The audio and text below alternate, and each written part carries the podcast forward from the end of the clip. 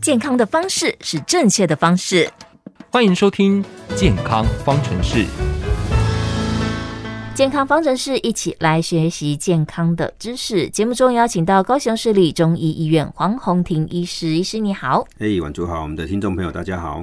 今天呢，邀请到医师要来谈失智症。有很多朋友在晚主的节目当中，可能也听过各个角度的讨论。嗯、我自己的感觉就对这个疾病呢有点恐惧，因为呃自己没有办法再控制自己。的身体，甚至呢，你可能很多认知会出现问题。那恐惧呢，你就要了解，好，越了解这个疾病，你就越知道自己能够做什么。那我们今天要来聊失智症，要请医师先介绍一下哈，这个失智症是一个什么样的疾病？这个有关于失智哈，那原名叫 dementia，那它是一个进行性的退化性的疾病，也就是说哈，从它开始发生，好，就像是我们在下坡一样，它就是一直在走下坡，所以它不会停止，哦，啊，它的情况只会越来越糟，哦，是那那个跟退化有关，所以跟年龄有关哦，所以一般来讲哦，这种早发型的失智到现在是还是比较少见的哦，嗯大部分它的很重要的一个关键就是年龄，它的一个危险因子就是年龄哦，所以年通常年纪够大哦，就有一定的风险会进入到失智的一个状态，但是说起来哎，我们现在的平均年龄越来越大了。哎对诶，早期人类可能根本没有意识到这个疾 病，因为还没有活到那么久。对对对对对。嗯，对，因为举个例子哦，像我还记得我那时候在看那个德川家康的传记的时候，那一本我看的那一本传记是三冈庄八写的哦，嗯那他就有描述到说，在日本的战国时期，他们的男生的平均年龄大概只有三十岁到三十二岁，平均年龄在这日本的战国时期啊，因是为营养又不够，又在对战乱当中哦，对所以说你看他们活到三十几岁而已，对，所以说那个时候，既然我只有活到三十几岁的话，那就比较少见到什么退化性关节炎啊、哦失智症啊，这就糖是比尿较病啊，哎、对对对，这就比较都少不需见要讨论。哎，对哈、哦、啊，但是我们像日本现在平均年龄到八十五岁以上了，台湾也有到八十二岁了哦，所以是说我们的一个这个接下来跟年龄相关的一些疾病，就是我们要拿出来这个很郑重的来看待它的一个事情哈、嗯哼，那像失智症就是，而且啊，失智症哈、通常是。因为你要知道，我们大部分的家属哦很难去接受失智症这件事情，因为病人的外观还是他熟悉的那个外观，对，可是当脑部的功能退化到一定的地步的时候，你要知道，他脑袋里面的灵魂可能已经不见了。嗯哼，就对他本人的那一个部分，代表他是他自己的那个部分已经慢慢的对，他消失甚了。至会变，呃个性会转变，他会变成是嗯一个人，哦，可能会很多疑啦、猜忌啦、妄想啦，甚至有幻觉。嗯哼，哦，他动不动就觉得说他旁边有一个人，有一个声音叫他要做什么事情，或者是说他明明都已经吃完饭了。家人就觉得他吃过了，结果他到处去跟人家说他没有吃过饭，家里人不给他东西吃，哎，对，他很对饿街头巷尾，以前我相信这个故事哈、应该大家会听到，就是说哦，巴上哦，大家聊天的时候就开始数落家人哦，这个儿子不好啊，哦，那个这个媳妇不好啦，嗯哦啊，其实这很多事情可能都是假的，哎，都就不是他自己认为真实存在的事情，对其实在现实生活中哎并不存在。有可能啊，因为这个明明吃过药，可他会觉得他还没有吃哦，所以其实这个是很麻烦的，因为有有一些降血压药啦、降血糖药啦，吃过量的总是有风险哦，所以对这个就是要留意，而且它是一个功能性的损伤，所以不但会有错字的记忆，它还会有消失的记忆，所以说他有一些事情他真的就忘记了。注意哦，健忘跟失智是不一样的哦。嗯健忘只是某一件事情，他一下子想不起来，可等一下想起来，他会知道这件事情有存在。对可，是失智呢，是这个资料是完全删除掉了，他是不记得有这件事情的。是对，所以健忘跟失智是不一样的。有些朋友呢，啊，从客厅走到厨房，嗯好被 K 名家，走到厨房的时候就忘记我洗被 K 啥。 哦，没有没有，这个是短暂的一个对啊短期记忆混淆的 现象。发生这种情况的时候，自己有点害怕，我该不会失智了吧？哎请放心啊，我也常这 样。但是如果对嗯这种事情一直一而再再而三发生，那就要注意，有可能有一些事情在进行当中。嗯初期的时候会一直担心，说我到底只是记忆力退化了，还是是失智症的问题？嗯因为失智症其实是脑部的损伤，嗯，像刚才医师提到的，它是资料整个是消失的。对，那如果你的情况呢是走到厨房，突然间忘记我是要来干嘛，哎，转身走到客厅的时候就想起来哎，对啊，啊，那对啊可能还行。没有这个要留意哦，这 个有可能是血管性失智的一个 进展，突然的某一个瞬间，脑部的循环变差了，是，所以有些事情你就忘记了。可是等一下你走动起来说，哎、脑部的循环变好了，哎，啊你就记起来了。我们身体是一个非常精密的机器嘿，嗯这一组机器呢，你用十年、用五十年跟用一百年，绝对是不同的状态哎，。对对对对对，低还永固哈，那当然就会有各式各样的问嗯题，大大小小的问题会跑出来。对，那我们今天在谈失智，其实这个嗯失智会有一些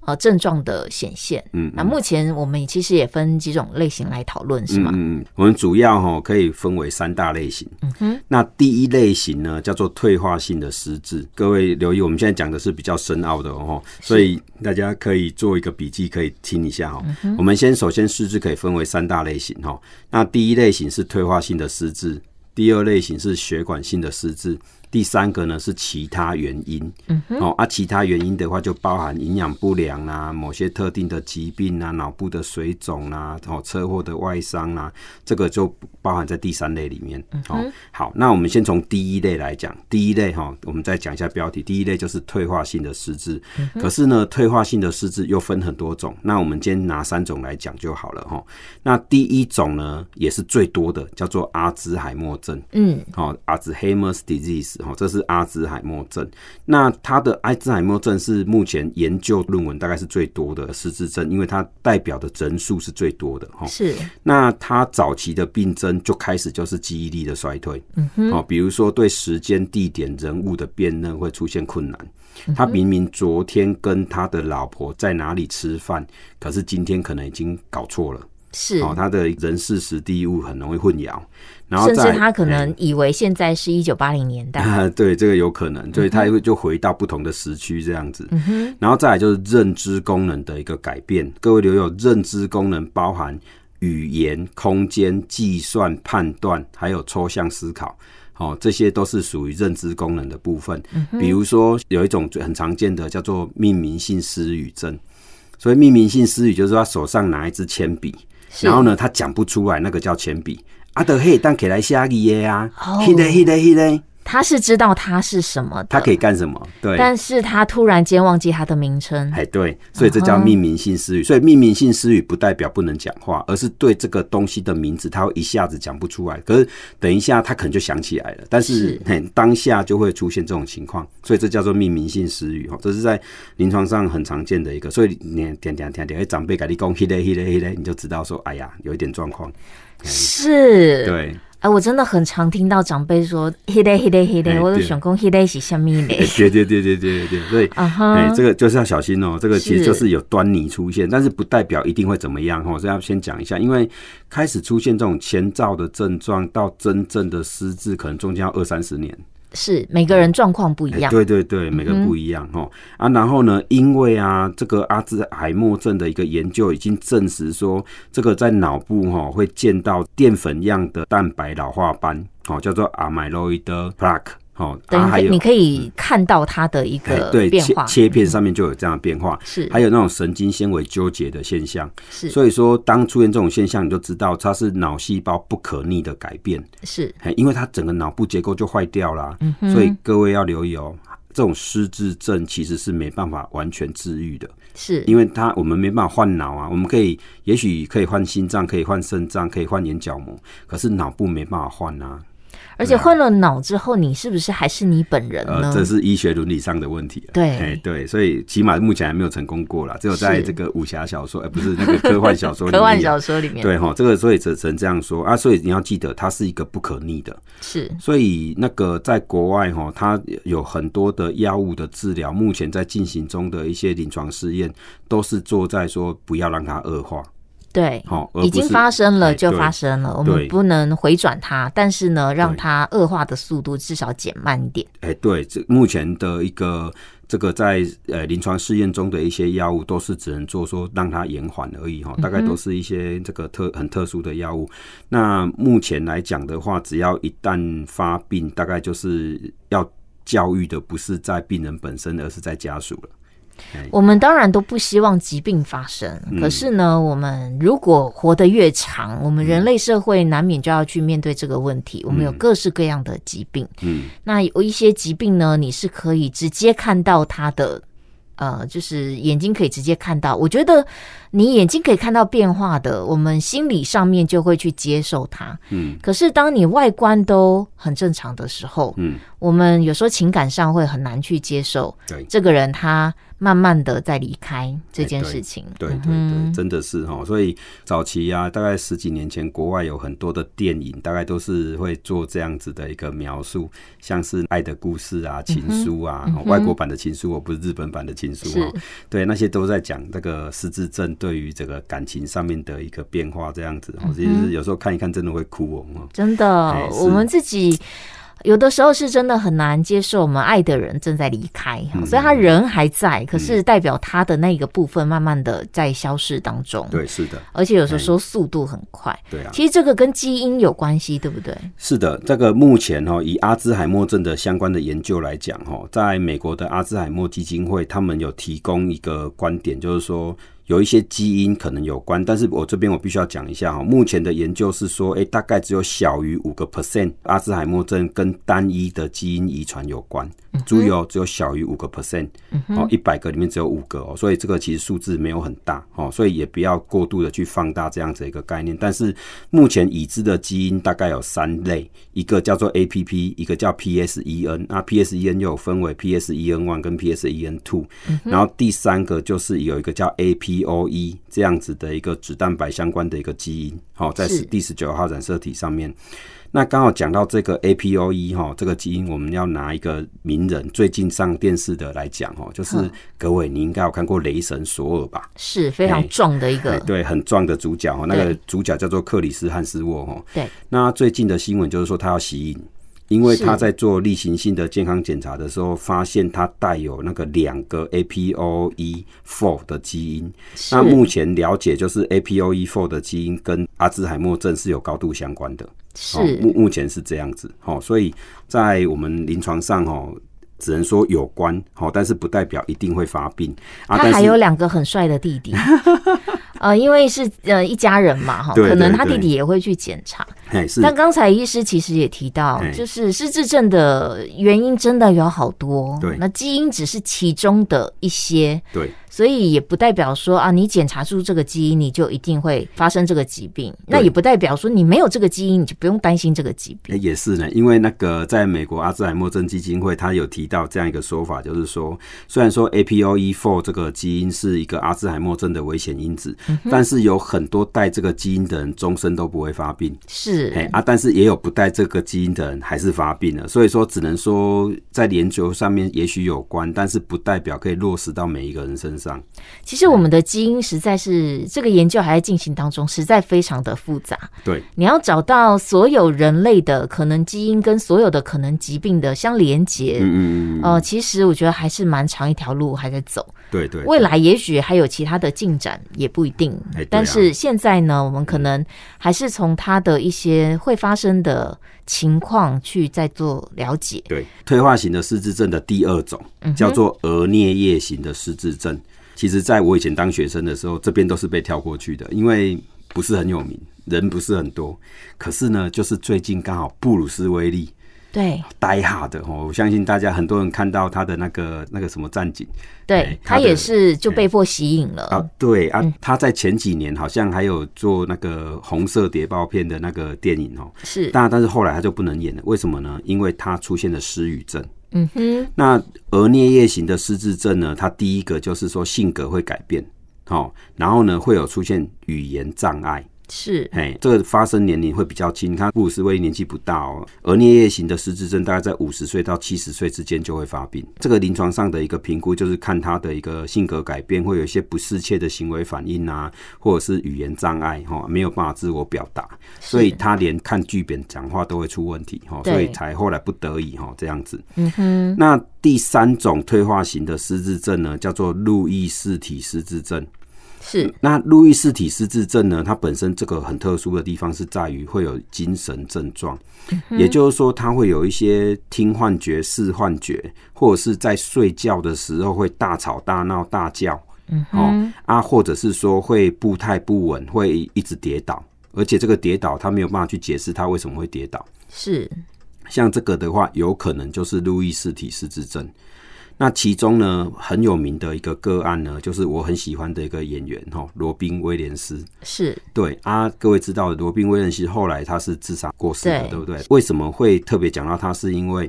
在过去的新闻看到的呢，因为他出现了失智的症状，可是那个时候他的主治医师把他当成是阿兹海默症在治疗。是，那为什么要强调这个？因为就是在路易斯体失智症的病人会比较容易出现情绪症状，比如说严重的沮丧。嗯好、忧郁，好、他会有这种精神症状。所以说，当病人出现这样子的症状，如果你只是给他一些促进脑部循环的用药的时候，你没有给他适当的使用一些镇静剂的话，那病人可能会因为过度的沮丧而采取一些负面的行为。是哎、嗯对，所以路易斯体失智症现在也是一个在临床上会被特别去观察它，是因为这些病人比较容易去执行自杀这件事情。是，对对对，哦所呃，以要我小觉得心疾病是一个对人不管是身体或者心灵都是一个非常巨大的压力。嗯、我们在面对疾病的时候，病人本身当然很痛苦。那刚才医师提到的，他各种的症状，照顾他的人也一样非常的痛苦。对所以我们在面对这个疾病的时候，真的要多一点的了解，知道说我们要采取什么样的方式去应应。对啊，因为光是连西药的治疗就不太一样，然后再来我们的失智症的第二种，哦，就是血管性失智。嗯哼，那在台湾呢，阿兹海默症跟这个血管性失智呢都是并列第一二名啊，哈。但是呢，血管性失智有一个比较特殊的地方，就是它很容易跟其他失智症搭配在一起，搭配在一比起如说阿兹海默症合并血管性失智，是或者是路易斯体失智症合并血管性失智，好、比如说是这样子的。为什么要这样讲呢？因为它本身就是脑部的血液供应出了问题，是哦，比如说中风的后遗症，嗯或者是有些人有慢性的脑血管病变，只要出现这种情况的话，它后续就会慢慢的、慢慢的脑部的一个功能性的一个缺失，它会有那一种认知功能突然恶化。或者是那种阶梯型的退化，就是呢，突然一段时间变差一点点，然后接下来就缓和一段时间，然后又变差一点点，然后再缓和一段时间，哈、这种叫阶梯型的变化。啊，那这个是动作会很缓慢啊，反应会迟缓，因为你要注意哦，它是脑部的血液供应出了问题。是像我们中药在搭配处理这个血管性失智，其实效果是比较好的。然后用在这个头皮针哈，我们光是针灸在头皮上面，就可以让脑部的血液供应改善。好，这个也是临床上有实证的哈，所以说这个血管性失智其实也是很大的一个族群，那比较容易介入，因为有时候你去改变这个情况的时候，它会变好。哦，比如说像糖尿病，糖尿病的病人我们也要小心，是因为糖尿病很容易造成这个血管性的失智，所以你血糖没有控制好，哦，不但心脏出问题，肾脏出问题，脑部也会出问题。对，哎血糖没有控制好，只要有血管的地方，它都有可能出问对题。对对对对，就是这样，就是这样哦。哎，每年固定的健康检查要做，哦、是然后认真的看待每一个红字哦。我想这个是对一般民众最负责任的一个说法了哦。哎、是，啊，像血管性失智就是我们很常见到的哦，所以在这边也要提醒大家哦，还没有发生中风之前，我们当然是用各种方式洪荒之力来预防中风，对不对？对，但是中风一旦发生之后，哦我们还要去区别，诶它到底是出血性的中风还是梗塞型的中风？那采取相关的一些策略哈、哦，这个我相信临床医师都会跟家属会好好的沟通啦，很重要哈、哦，不要小看它。嘿失智如果是种脑部的病变，我们就没有办法。可以逆转它，我们只能尽可能的去减缓它恶化的速度。嗯，那我这们来个等一下，这个说法呢，嗯事实上在第三类的失智呢，哎、是不一样的哦。是，所我以们失智它还是有可逆的。第三类是什么样的失智？，对，因为这边我还是讲一下哈，嗯就是第一类的失智，刚才讲的就是退退化型的失智，对不对对？哈，前面讲的阿兹海默症啊、额颞叶型的啦，还有这嗯个路易氏体啦，这三种失智症都是不可逆的。是那血管性失智，好是可以被治疗，但是一部分也是不可逆的。是，但是呢，在第三类里面呢，有可能是可逆的哦。嗯好、比如说不要小看这个，你当你长期缺维他命 B 十二会失智哎、维他命 B 十二就就是红萝卜里面有的呃，并没有啊没有呃、我们的那 个我们的那个是什五么谷杂粮。哦，哦五谷杂动物粮的肝脏啊、五谷杂粮啊，像酵母粉啊啊哈，里面可能就会有维他命 B 十二。是，对，所以其实很多人就是不吃这些东西嘛，有些人就极度的偏食。嗯哼，对，那就有可能会缺 B 十二。好、是那叶酸也会，有些人是一辈子不吃菜的那一种。哈、嘿有哎、嘿欸，哎、对真的有人他绿色蔬菜他不吃，对啊，其实我跟你说哦，有些其实，在这种这个营养补充品哦，事实上在美洲大陆这么的流行，是因为他们的太自由了，自由到有些人真的是说不吃就不吃，什么东西一辈子都不吃这样子。所以其哎实营养均衡或者说饮食均衡，嗯、讲起来，哎，台湾的家庭从小会有这种要求，哎对就是逼迫小 孩说啊，你要吃这个，就算你很不喜欢的，比如对青椒啦、茄子啦等等哎各式各样的蔬菜。呃也，是但是在某一些文化里面，他们的家庭可能不是这么注重说哦，你所有的营养素都要很均衡的摄对取。举个例子哈，哦比如说北欧，嗯，北欧他们的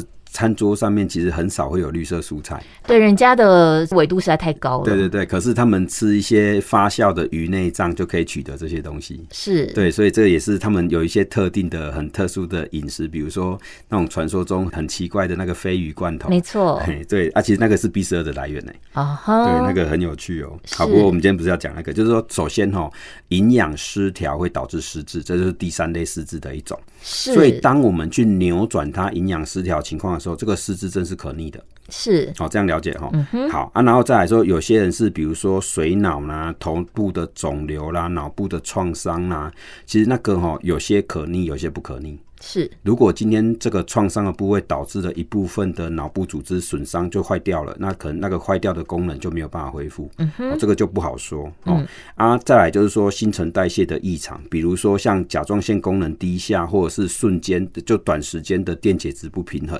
这个也会出现那种记忆紊乱、短暂的失智的现象。嗯哼，哦啊，只不过这个像这一种的扭转过来就好了。是对，但是呢，麻烦的就是第四期的梅毒。梅有毒，有些疾病是会感染到脑部的，是好、比如说有一些脑炎或脑膜炎的病毒，有一些那个像梅毒，好、像那个艾滋病，它有可能会侵犯到脑部组织的时候，哇，这个可能是不可逆的。是像去年就有一个很伤心的个案，它就是日本脑炎。我们高雄曾经也有日本脑炎，在前两年嘛，哈，哦对对啊，结果呢，这个病人他就是记忆力出现了很严重的问题。是啊，但是这是疾病造成的，这就真的没办法。之所以要注意哦，脑膜炎或脑炎有可能会导致记忆上的缺损。是嘿，然后再来还有一个可逆的，就是酗酒哦，对，有的人说长期酗酒会造成裂脑诶派气，啊，真的会啊。嗯哦，还还有一个这个啤酒空，嗯，哦，事实上喝酒喝多，脑袋真的会坏掉。是但是在他戒掉酒之后，其实一部分的功能是可以恢复的。哎、是就要看它严重到什么地步了哈。比如我举个例子哈，像我们早期毒品里面有那个强力胶，嗯哼，哦，还有一个国外合法但是台湾不合法的大麻，是这要留意哦。吸食大麻本身也会导致脑部结构不可逆的改变，是所以说用大麻用了之后，它慢慢的真的逃开叛逆，它可能开始记忆力不好，然后开始会有攻击倾向。是对，啊，为什么国外可以这个合法的使用？这个我有时候要讲，因为最近刚好刚好跟病人谈到这个话题哈。是因为在国外哦，他们的药物取得是非常贵的，所以说我们在临床上像台湾，你可能肿瘤导致的疼痛，我们有很多种的止痛药可以用，对而且健保都有给付。可是，在国外这些是很贵的，嗯，因为因为那个那些都是吗啡类的药品的关系。是那结果呢，他们找到一个方式，就是用大麻来缓和肿瘤的疼痛，嗯，哎、那、因为也被证实有效。可是等于你是替代方案，是的，嗯，它是没有 A 方案，所以哎选择了 B 方它案，相对于药品好像便宜一点嗯啊，但是呢，这要留意就是说，它是因为肿瘤的关系，所以它可能还没有到这个大脑坏掉之前，它身体就先坏掉了。哎是，嗯对，所以说像开放给这些医疗用途的话，我相信这应该说得过去啊，哈。是，对啊，但是开放娱乐用途，我觉得就说不过去了哈、嗯齁所以这是这样，因为你要留意哈、齁今天你吃一个东西是要来娱乐用途，但是这个最后的结果，你的身体如果会坏掉的话，那应该不是一个良好的选项。是对人类呢，总是在追求各式各样上瘾的物品，很奇怪。你一方面希望自己活得久一点，一方面采取各种呃有危险性的行为，嗯在威胁自己的生命。我对们对今天对谈的是希望我们的健康时间可以长久一点，嗯好、那你就要注意啊、你的生活习惯。当然，如果有一些症状，尤其初期症状在发生的时候，嗯不要忘了一个很重要的危险因子是年纪。啊所以年纪越大的时候，定期的健康检查就很重要了。是的，嗯哎、那在我们临床上啊，其实会给病人考试，是这个参考那个神经内科的医师常问的一个问题，就是一百减七，啊哼，对，一百减七，好是九十三，对，嗯对，九十三再减七，八十六，八十六再减七，好，七十九，对不对？好，你要这样一直减下去，然后是反应如果越来越慢哦，那你就要小心了，就要所以小心你了自己给自己考个试吧。 哎，脑子要用哦，朋友们。那为什么要突然间做这个减法呢？其实很多时候我们 routine 的生活一直在重复的时候，我们对脑子很多时候呢没有受到刺激，对，这样其实也是不好的。对对对，所以一直鼓励大家尝试新的东西，就保持脑部的活化，对对，对它预防疾病是有效的。也这样，因为你要把脑部拿出来用。我这边先讲一下一个，就是说有很多人哦，尤其是长辈，他们都习惯在家就是电视打开。然后呢，电视的内容他也许都没有放在心上，然后是的就坐在电视机前面让电视看。对的，对啊，其实那种垃圾信息一直进到脑部的时候，事实上不但增加脑部的工作，但是呢，它没有任何的效率，那我们的一个脑部功能也不会变好，对所以反应会变得更差。所以很多长辈都是这样，电视看着看着，然后就变笨了。真的，用进废退，脑也是一样。嗯好，你不常的去使用它跟刺激它，它会一直退化。我们今天讨论到失智症，当然就是希望大家可以一起来关注我们的身体。那如果家里面有长辈，确实年纪有蛮大了，你观察他的一些日常的一些行为模式，如果有一些改变的时候呢，可能要一起来想想，哎，生活中怎么样让自己的脑部可以活化起来。那今天来谈，先谈失智症，它有很多的类型，我们之后节目当中继续来分享。那发生了失智症，我们应该要怎么去面对它跟处理它？今天也是谢谢高雄市立中医医院黄宏庭医师，谢谢您。哎，谢谢玩竹，谢谢我们的朋友。